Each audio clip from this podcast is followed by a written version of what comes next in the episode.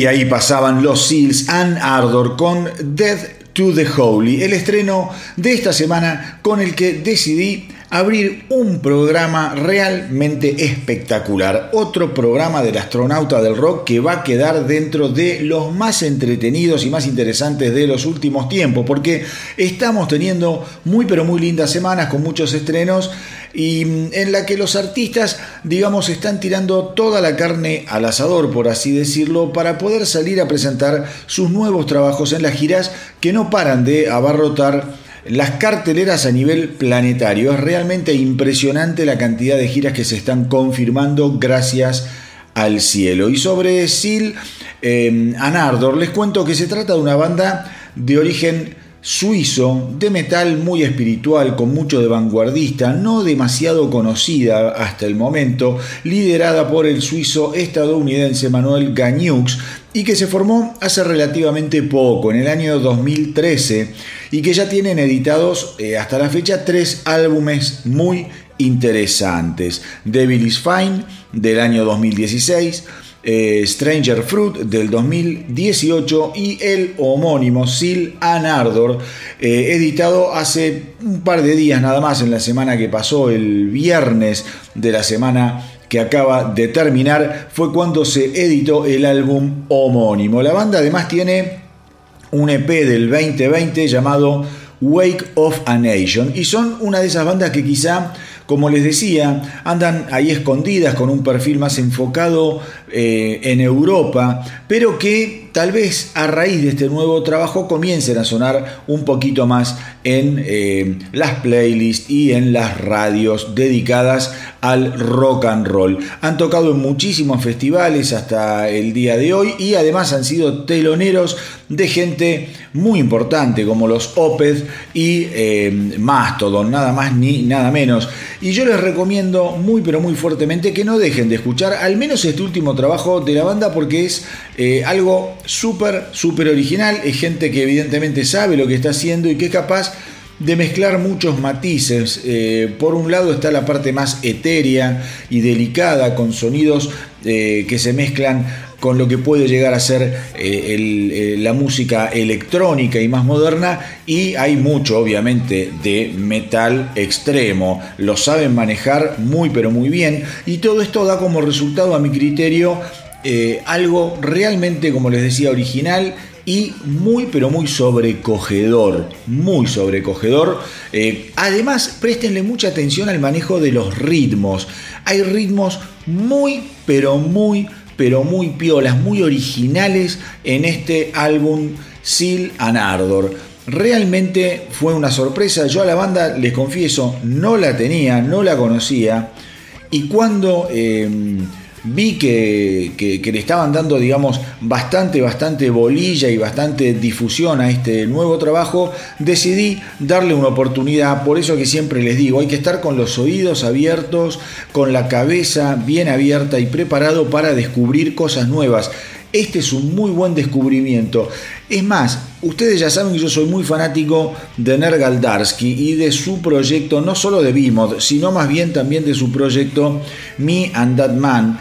Eh, y esto por, por, algunas características sonoras, por algunas eh, impresiones que quedan a nivel compositivo de cómo están armadas las canciones e instrumentadas las canciones, por momentos me hacen acordar mucho a esa banda paralela de Nergal Darsky, Me and That Man. Así que yo les diría que se den una oportunidad para escuchar este álbum Seal and Ardor de la banda Seal and Ardor. Por momentos obviamente tiene eh, también una contundente pared de sonido que es muy utilizada por los artistas de metal europeo, pero lo bueno en el caso eh, de Silan Ardor es que no abusan para nada de todo ese recurso, eh, porque a veces es como muy, eh, ¿cómo les podría decir?, invasiva esa pared de sonido repleta de teclados, viste que se te viene todo encima. Acá los tipos manejan, como les decía yo antes, esa paleta de matices de una forma muy, pero muy inteligente. Es un álbum muy interesante que creo que es buenísimo que se den la oportunidad de escucharlo porque seguramente van a descubrir a una banda como me pasó a mí, que yo no la tenía en el radar para nada, les confieso, y que por eso se me ocurrió hacer una primera recomendación y abrir el episodio del día de hoy del astronauta del rock con una sorpresa tan pero tan linda. Así que ya saben, Sil Anardor, banda de la que seguramente iremos escuchando bastante más de lo que escuchamos de ella hasta ahora, tanto en los medios especializados como les decía recién en las radios y obviamente van a empezar a figurar en las playlists de los servicios de streaming, al menos durante los eh, meses eh, subsiguientes, de, digo, bastante, van a tener bastante más presencia de la que tenían eh, hasta ahora. Y yo recién, yo recién les hablaba del tema de las giras y de cómo las bandas iban a volver con todo. No sé ustedes, no sé ustedes, pero yo soy muy pero muy fanático de estas tres bandas que les voy a mencionar a continuación. Reo Speedwagon, Styx y Loverboy, los canadienses Loverboy. Yo sé que hay muchos que menosprecian a este tipo de agrupaciones porque están muy identificadas con lo que fue el soft rock o el llamado yacht rock. Pero les aseguro que si se ponen a investigar un poco, eh, la realidad es que se trata de bandas, de grupos que tienen en sí un germen, una esencia rockera muy pero muy fuerte. Me refiero obviamente no a las vertientes más pesadas del rock, pero sí a lo que podría denominarse rock americano o más eh, eh, adecuadamente hard rock. Son bandas que tienen una historia dentro del hard, eh, del hard rock, al menos dentro de lo que fueron sus años iniciáticos, muy pero muy frondosa. Particularmente, particularmente estoy pensando justamente en hacer una serie de especiales dedicados a explorar el lado B del soft rock para recorrer las porciones más ásperas y filosas de este tipo de bandas. Les aseguro que se van a sorprender. No sé cuándo voy a estrenar el primer episodio que eh, va a estar dedicado justamente a los reos Speedwagon, pero no creo que falte demasiado porque ya lo estoy trabajando, juntando información y armando una playlist que los va a dejar absolutamente atónitos. Pero más allá, más allá de esto, eh, y volviendo al asunto de las giras, como les comentaba, resulta que Reo Speedwagon, Styx y Loverboy tuvieron que agregar esta semana 10 fechas más a la gira Live and Unsummed, que estará largando el próximo verano, eh, verano boreal. Es una gira muy pero muy larga, pensando más que nada en la edad de estos músicos. Son todos músicos que andan por los 60 largos y también arañando eh, o ya pasados por unos añitos los 70 y hasta ahora ya tienen confirmada una vuelta por al menos 45 mm, ciudades de los Estados Unidos, o sea, es una locura de laburo. Yo cuando vi las fechas, porque en, en ¿cómo es? En la página en donde me hice de esta información estaban las fechas, tocan eh, muy pero muy seguido, 3, 4 días seguidos por semana, es realmente una gira muy pero muy intensa que va a estar buenísima, una gira repleta seguramente de eh, viejos rockeros como yo que se van a eh, hacer pero una panzada con los clásicos de Rio Speedwagon, The Sticks y de Loverboy que marcaron a toda una generación más allá de las preferencias musicales que haya. Llegado el momento del especial que les comenté recién, les estaré contando bastante sobre la historia espectacular de los Rio Speedwagon, una banda que viene dándole a la guitarrita desde el año 1967, aunque parezca mentira.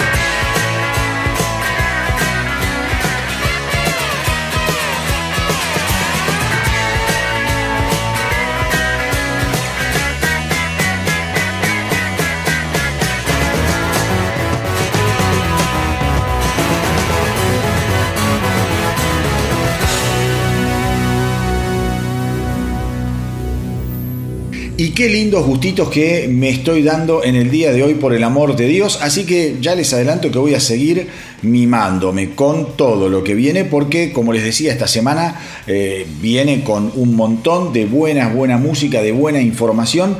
Y justamente en estos días se conoció un nuevo simple de una de mis bandas favoritas, de mis bandas europeas de heavy metal favoritas. Estoy hablando de los Sabaton que estrenaron The Unkillable Soldier, continuando con su interminable saga belicosa. Y como siempre en el caso de los Sabaton, sus canciones cuentan historias basadas en épicas reales relacionadas con las guerras. En este caso, miren qué linda historia. The Unkillable Soldier cuenta el derrotero de Adrian Carton the Wild eh, que digo, eh, yo no tenía ni idea de quién era, pero resultó ser un soldado que participó de cuatro guerras en seis décadas diferentes y que demostró ser de alguna manera algo así como un soldado indestructible, un soldado inmortal, el soldado más más indestructible de todos los tiempos seguramente. Participar de cuatro guerras en seis décadas es una locura.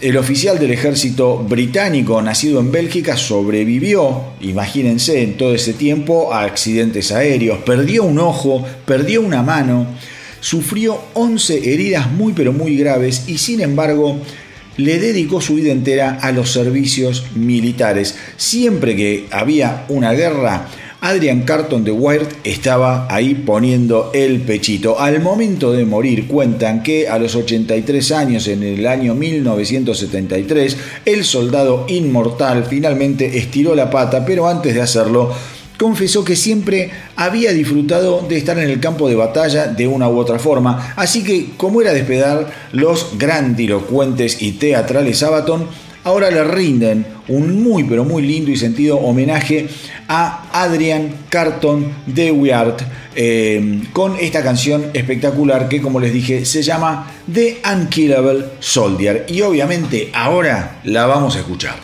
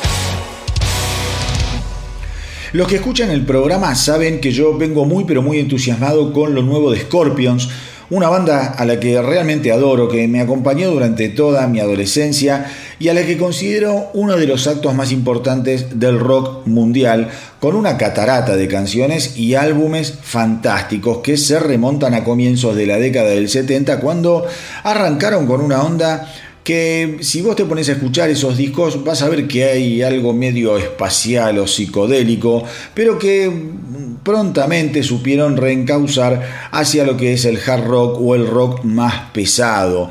Yo siempre traté de seguirles el rastro aún en sus momentos de menor exhibición o éxito o difusión, por decirlo en alguna manera, como fueron eh, gran parte de los años 90 y ni hablar del nuevo milenio, a pesar de que hay que decirlo, los Saxon, los, Saxon, los Scorpions nunca dejaron de trabajar y de recorrer el mundo entero, fueron precursores y, eh, ¿cómo les podría decir?, punta de lanza en explotar mercados que eran muy, pero muy eh, ajenos a todo lo que fue el rock and roll. De hecho, eh, ellos fueron una banda que en Rusia la rompieron, evidentemente después del gran éxito de Winds of Change, y así y todo, la banda se las arregló para, digamos, en esa época, en los 90 o en el nuevo milenio, como les decía, de seguir vigente, de seguir grabando quizá no tanto eh, recorriendo los Estados Unidos y si lo hacían lo hacían con un éxito mucho menor y con una importancia en cuanto al nivel de giras mucho más pequeña que lo que lo habían hecho durante fines de los 70 y gran parte de los años 80. Pero sin embargo siempre me parecieron una banda que desde algún lugar me terminan sorprendiendo, me terminan gustando mucho. Yo disfruté de álbumes como Unbreakable del 2004 o Humanity Hour del 2007 y lo que fue su último trabajo, Return to Forever, realmente me pareció muy pero muy bueno con grandes canciones, como qué sé yo, We Build This House, Going Out With a Band, que abre el disco con una polenta tremenda, o la increíble, increíble balada House of Cards. Los Scorpions son geniales haciendo baladas, eso ya no se discute, es una marca registrada de la banda, esas power ballads, esas baladas pesadas, muy pero muy bien logradas, muy bien hechas. Yo sé que a muchos fans de Scorpions a lo largo de los años esto un poco les fue minando ese fanatismo y le fueron soltando la mano, cosa que a veces es lógica, porque yo entiendo también que uno puede saturarse de ciertas propuestas después de pasar años escuchando a una determinada banda. A esos fans lo único que les sugiero es que se den una vuelta por esos álbumes que quizá no tuvieron en cuenta o a los que no les prestaron demasiada atención. Les aseguro que se van a encontrar, como les decía recién, con trabajos muy pero muy logrados. Pero volviendo a lo que se viene acá en El Astronauta del Rock, ya escuchamos los dos primeros adelantos del próximo trabajo de Scorpions, el rockerísimo Peacemaker, el épico Rock Believer, al que no puedo dejar de imaginármelo coreado por toda la monada fanática de Scorpions que aún cree fervientemente en la importancia y en la vigencia del rock and roll. Y ahora, esta semana, llegó el turno eh, de Seven Sun. Seven Sun se estrenó eh, el viernes pasado. Es una de esas canciones que quizá te engañan, que parecen simples y hechas de taquito, pero que cuando te las empezás a analizar en detalle te das cuenta que encierran un trabajo fabuloso con un Klaus Main increíblemente sedoso a la hora de cantar a pesar de su edad. Tiene una garganta privilegiada, evidentemente un tipo que se ha cuidado en forma constante. Un bajo que junto con eh, la batería del recién llegado Mikey D, ex Motorhead, eh, van de la mano y van llevando la canción con la eficacia de un marcapasos y con un trabajo de guitarras realmente inspiradísimo, en donde las guitarras van entrando y van saliendo con arreglos muy pero muy piolas y con un coro que es de lo mejor, al menos de estos tres nuevos temas de Scorpions. El coro de Seven Sun, cómo arranca el puente y después eh, revienta el coro, a mí me pareció de lo más interesante de estos tres temas que ya llevan estrenados. Y por momentos, por momentos, la canción Seven Sun me hace eh, recordar me retrotrae a lo que es el clásico de Scorpions llamado The Zoo, de allá eh, fines de la década del 70. Aunque Seven Sons les aseguro que es bastante, pero bastante más pesadote. Así que espero que les guste tanto como a mí, eh, mientras seguimos cargándonos obviamente de ansiedad, hasta que finalmente tengamos todo el nuevo trabajo de los alemanes de Scorpions sonando en nuestras cabezas. Pero ahora vamos a escuchar Seven Sun lo nuevo de Scorpions.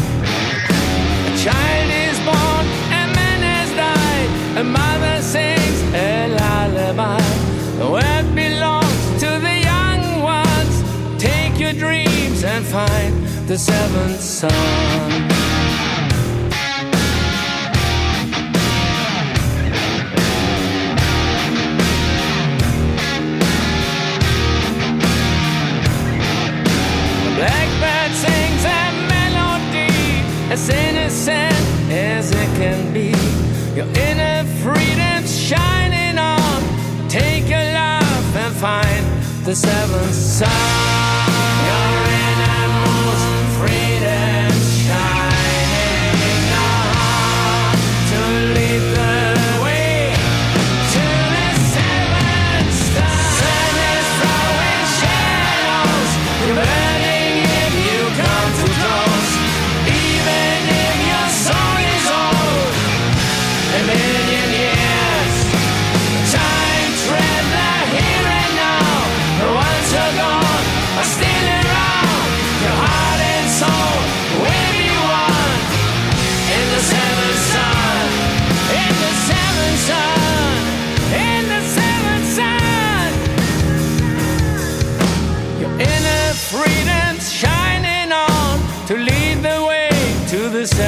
tongue.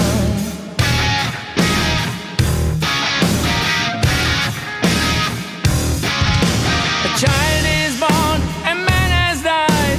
A time of joy, a time to cry. The voice of love, the only one. Your soul will always shine in the seventh sun. In the seventh sun.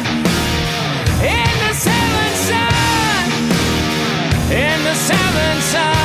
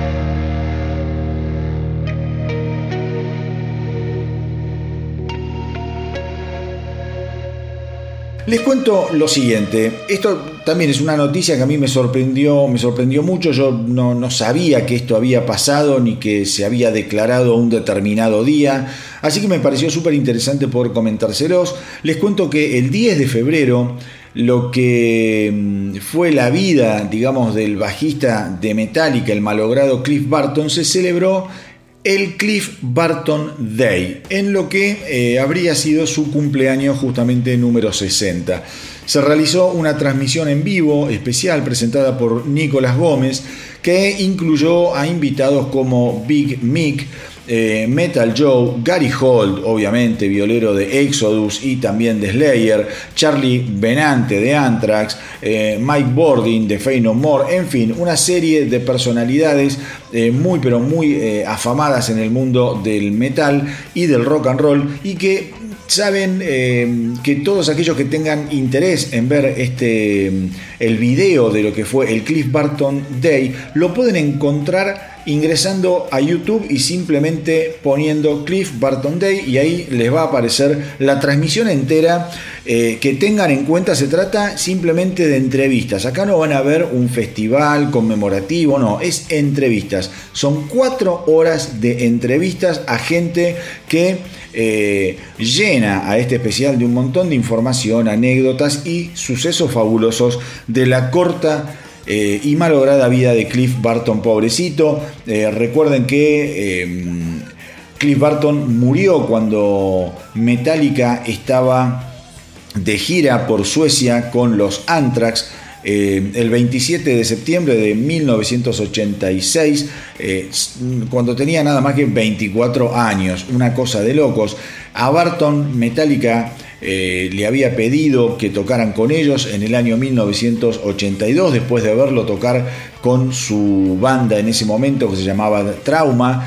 Eh, Cliff Barton no estaba dispuesto en aquel momento a viajar a Los Ángeles y a instalarse en Los Ángeles porque digamos toda la movida de lo que era el glam rock y el hair metal eh, despreciaba bastante al trash. Digo, Los Ángeles de principios de los 80 era un lugar muy pero muy difícil para que se desarrollara el trash metal. Eh, que sí tenía una base de operaciones fuertísima en lo que era el, la zona de la bahía de San Francisco, donde estaba justamente Cliff Barton tocando con trauma. Es así que Metallica había quedado tan eh, impresionada con el bajita que decidieron ellos salir de Los Ángeles y mudarse a San Francisco. Finalmente Barton, como ya todos sabemos, se unió a Metallica Tocó en los tres primeros álbumes de estudio de la banda, Kill Em All, Ray the Lighting y Master of Puppets, y fue coautor de canciones clásicas como Ray the Lighting, em, qué sé yo, Fade to Black, Creeping Dead y la mismísima Master of Puppets. El reemplazo, después de la muerte de Barton, estuvo a cargo de Jason Newsted, que permaneció con eh, Metallica más o menos hasta el 2001 y después finalmente lo terminaría reemplazando a Newsted, el bueno de Robert Trujillo, que se unió en el año 2003 y que permanece hasta ahora en eh, Metallica. Así que ya saben, el 10 de febrero es eh, el, Cliff Barton Day. Esto comenzó a regir a partir del año 2018, eh, supervisado por el condado de Alameda. Una cosa muy pero muy interesante, muy sentida y que a mí me llenó de emoción. Y ahora, si les parece, vamos a escuchar mi tema favorito de la era de Metallica junto a Cliff Barton, The Four Horsemen.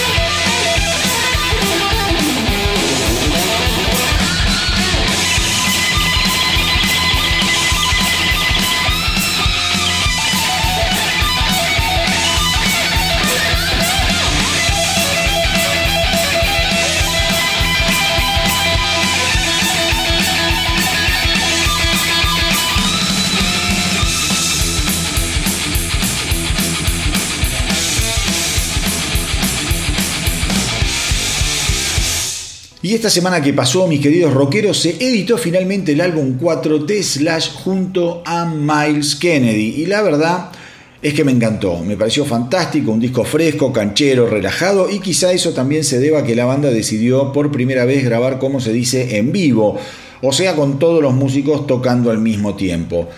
Slash y Miles Kennedy eh, de más está decirlo, se conocen de memoria y a mi criterio vienen en una espiral fantásticamente creciente. Cada álbum que tiran está mejor que el anterior y habrá que ver cómo sigue esta sociedad porque son dos tipos muy ocupados. Slash está ocupado de la mano de los remozados Guns N' Roses y Miles Kennedy junto a los Alter Bridge eh, y además tiene... Eh, el, recientemente lanzado eh, álbum solista, con lo cual, eh, digo, son dos personas a las que evidentemente les gusta mucho laburar juntos, porque con todo lo que tienen para hacer, hasta se dan tiempo para hacer cosas entre ellos dos. Eh, y cosas que a mí me encanta, porque los resultados son absolutamente asombrosos. A mí ya me había gustado muchísimo lo que estaban haciendo en sus dos álbumes anteriores, Living the Dream y World on Fire, y ahora cuando escuché cuatro, como les digo, cada cosa que hacen me va pareciendo más importante que la anterior. Y me pregunto, me pregunto, ¿qué hubiera sido de la historia de los Guns N' Roses si en lugar de perder tanto tiempo, simplemente Axel y Slash se hubieran puesto a trabajar juntos? Porque en la discografía de Slash con Kennedy te vas a encontrar con canciones que tienen mucho que ver y son muy ajustables a la lógica de los Guns N' Roses. Les va a pasar cuando escuchen en este último álbum, en cuatro, canciones como Se la vi, que es una locura de buena, The Pathless Follow, otra sensacional canción, o April Fool, que directamente parece un outtake de Appetite for Destruction, se lo juro. Escuchen April Fool y van a decir, esta es una canción de Appetite for Destruction. El álbum además tiene un perfil eh, de canciones que se emparentan bastante con el grunge. Eso viene obviamente de la mano de Miles Kennedy, eh, que llega con canciones como Whatever Gets You Back o Spirit Love. Y eso, esa combinación lo convierte en un trabajo muy, muy interesante porque es algo así como un viaje entre el pasado y el futuro, pero de un pasado y un futuro que en su momento fueron muy cercanos a pesar de que hoy en día ambas tendencias, el grunge y el rock and roll, sean ya parte, digamos, de la historia, parte del pasado. Ellos rescatan esa, si se quiere, rivalidad que hubo a mediados de los 80, principios de los 90 entre el grunge y el rock más clasicón y logran hacer una combinación súper pero súper eh, buena. Otra cosa, otra cosa que a esta altura hay que decirla, eh, digo, a mí los Guns me encantan, creo que fueron la última banda verdaderamente escandalosa del rock and roll, pero digo, ¿cómo le debe costar a Slash subirse al escenario cada noche y escucharlo cantar a Axel Rose? Yo no me lo quiero ni imaginar. Porque después de trabajar con Miles Kennedy, debe ser una experiencia muy difícil subirte a un escenario con Axel y escuchar lo que hace Axel con lo que le queda de voz. Porque lo que canta Miles Kennedy mis queridos rockeros, les aseguro que no tiene desperdicio.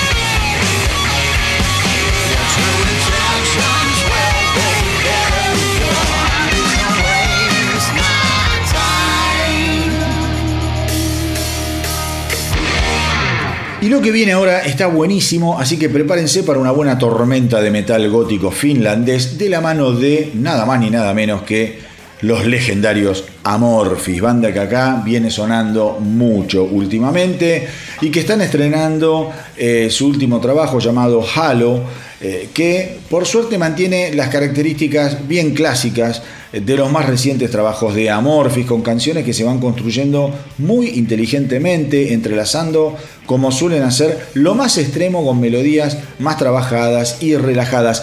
Obviamente, como suele pasar con este tipo de bandas, acá hay mucho trabajo de guitarras y capas de teclados que seguramente le va a encantar a los fanáticos del género. El tema que vamos a escuchar ahora es el último simple que promocionaron junto con la salida del álbum, porque Halo ya lo pueden escuchar completito. Y cuando lo editaron, el último simple que sacaron a la luz para apoyar la edición de Halo fue justamente el tema que vamos a escuchar ahora que a mí me maravilló y que se llama Northwards, una canción que resume a la perfección el espíritu que deambula por todo el último trabajo de Amorphis.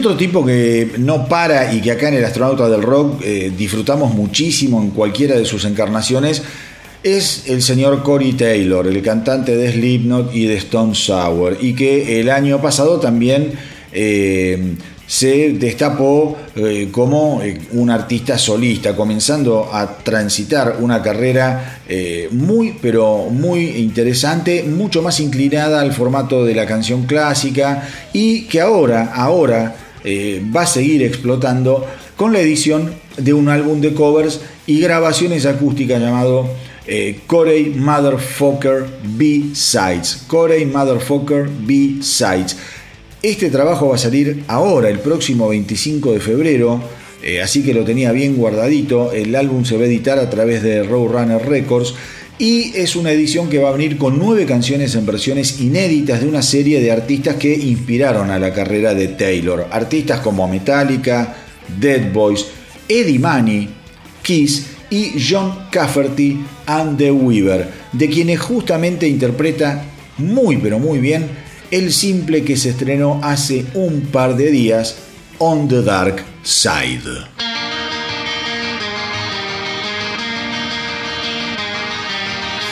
Side's calling now, nothing is real. She'll never know just how I feel. From out of the shadow, she walks like a dream.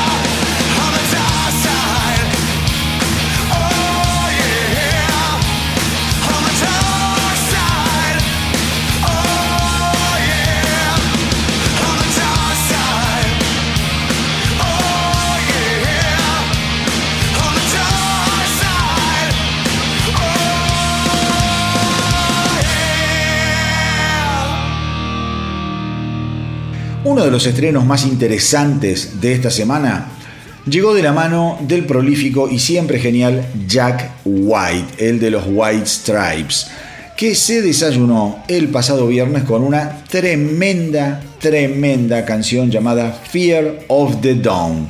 Una canción súper energética y que va a formar parte, escuchen esto, de uno de los dos álbumes que Jack White va a estar sacando a lo largo de este año, del 2022. El tipo va a sacar no uno, dos discos. El primero de esos álbumes justamente va a ser editado el 8 de abril y ahí es justamente donde va a aparecer este adelanto, Fear of the Down, una lección de hard rock combinando riffs bien pesados, histéricos, con una melodía de lo más inquietante. A mí es una canción que me gustó muchísimo.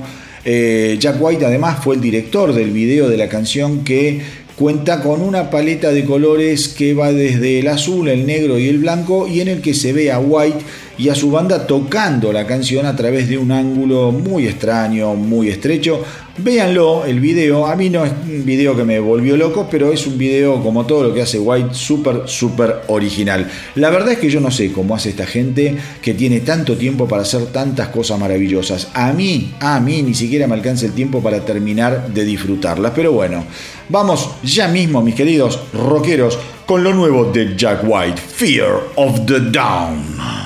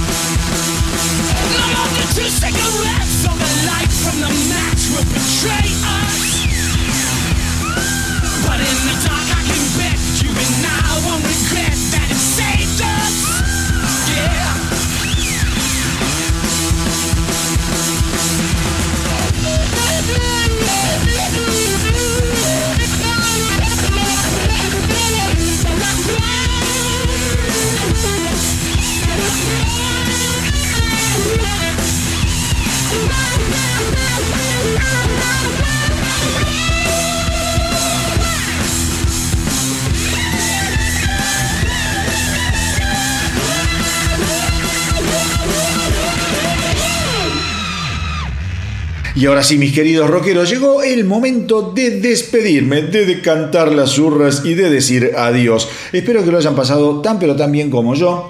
Recuerden hacernos el aguante en Facebook, en Instagram. Péguense una vuelta por el Facebook, por el Instagram y por la web www.elastronautadelrock.com. ¿Y por qué les insisto con esto? Porque yo lo que pongo en el Instagram y en el Facebook y en la página del astronauta del rock es información que muchas veces no van a encontrar en el podcast. Entonces, si ustedes quieren tener todo un conglomerado fuerte de información fehaciente, interesante y, como les podría decir, reciente, traten de visitar las redes del astronauta, Facebook, Instagram y obviamente la página www.elastronautadelrock.com. Ahí se van a tener una idea de toda toda, toda la data que yo estoy manejando. Data que no puedo meter en eh, el podcast en manera completa porque sería interminable. Así que ya saben, también si me quieren contactar, si no lo hacen a través de las redes o la página web, me pueden escribir a elastronautadelrock.gmail.com. Pero antes de irme, antes de irme les quiero dar una gran, una gran noticia porque hoy les dije que me iba a dar unos cuantos gustos y les aseguro que no les mentí. Por eso dejé lo más sabroso para el final, porque esta semana, esta semana, escuchen bien, la formación original de los Killing Joke, anunció la edición de un EP llamado Lord of Chaos, que va a marcar su primer material editado eh, en siete años. El trabajo va a traer dos canciones nuevas, más dos regrabaciones y reelaboraciones de, mm, como es, de canciones pertenecientes al último álbum de estudio de los británicos llamado Pylon y que fuera editado en el año 2015. Yo sé que después de siete años eh, no parece demasiado, cuatro temas de los cuales dos son dos reinterpretaciones y solo digamos hay dos temas nuevos, pero pensemos, pensemos que estamos hablando de verdaderas leyendas, de verdaderas leyendas. Y no está tan mal en esta época en donde todo es tan inmediato tirar de a pocas canciones. Mm, yo el otro día cuando les comentaba lo de, mm, ¿cómo la edición que se viene de los Rejos Chili Pepper, el disco va a tener 17 canciones. Yo estoy chocho porque los adoro y me encanta y lo disfruto, pero yo no sé quién, quién o cuánta gente se va a poner a escuchar 17 canciones de un tirón. Yo no lo sé creo que el, negocio cambió y que está bueno también poder tener eh, la, posibilidad de editar de a tres, de a cuatro canciones. Bueno, eh, Billy Idol lo hizo. Billy Idol lo hizo en el, año pasado, sacó un EP de cuatro canciones, cuatro canciones muy pero muy lindas, maravillosas. Y bueno, cada uno hace lo que quiere y muestra su música como más le gusta. Pero por eso les digo, puede parecer poco, pero quizá también sea una forma de los Killing Joke de no saturar, de generar cierta atención, porque no son ningunos pelotudos. Pensemos que estos tipos tienen más calle que un taxista y eh, desde el año 1978 fueron algo así como una de las bandas precursoras de ese estilo que mezcla el post-punk con el rock gótico y la música industrial. A ellos se les atribuye una influencia muy, pero muy grande dentro de lo que fue la explosión de la música industrial. Es gente muy interesante que de la mano de Jazz Coleman y de Georgie eh, Walker, eh, como pudieron y eh, trataron, digamos, de mantener la llama encendida a lo largo de todos estos años. La discografía de los Killing Joke es bien interesante, es muy abundante, es muy abundante. Son tipos además súper combativos que no se toman nada demasiado a la ligera ni en joda y justamente por eso entendieron que en el estado actual del mundo había llegado el momento de editar este nuevo material del que ahora vamos a degustar un primer adelanto. Así que los dejo con Lord of Chaos, lo nuevo de Killing Joke, para que atraviesen la semana de la mejor manera posible. Ustedes no saben lo contento, esto ya lo digo para ir cerrando, lo contento que me pone estar presenciando cómo el mundo va regresando a la normalidad. Fue muy difícil y seguramente todavía para algunos eh, lo es. Eh, este, este atravesar la pandemia, una pandemia espantosa, repleta de muerte, de enfermedad, de desesperanza. Hubo momentos en los que yo creía realmente que los músicos iban a terminar todos en la ruina eh, en silencio y pegándose un tiro. Por eso ahora, por eso ahora estoy tan contento, ahora que comienzan a sonar eh, las bandas y comienzan a asomar las cabezas y a salir para reencontrarse con su público. Por eso a todos, a todos los que están del otro lado escuchando, si pueden y mientras puedan y les da eh, el bolsillo, les pido que si una banda, sea grande, sea chica, mediana, conocida o desconocida, llega a tu ciudad, te acerques y les brindes tu apoyo. Porque yo realmente no puedo ni quiero imaginar lo que sería de nuestra existencia en un mundo sin artistas y sin canciones. Y como siempre les digo, hagan correr la voz para que nuestra tripulación no pare de crecer. Espero que les haya gustado el episodio de hoy. A mí me encantó hacerlo y compartirlo con todos ustedes como siempre. Gracias por estar ahí, gracias por apoyar la propuesta y por los mensajes que no paran de llegar. Cuídense mucho, mucho, mucho. Hasta la semanita que viene. Y que viva el rock.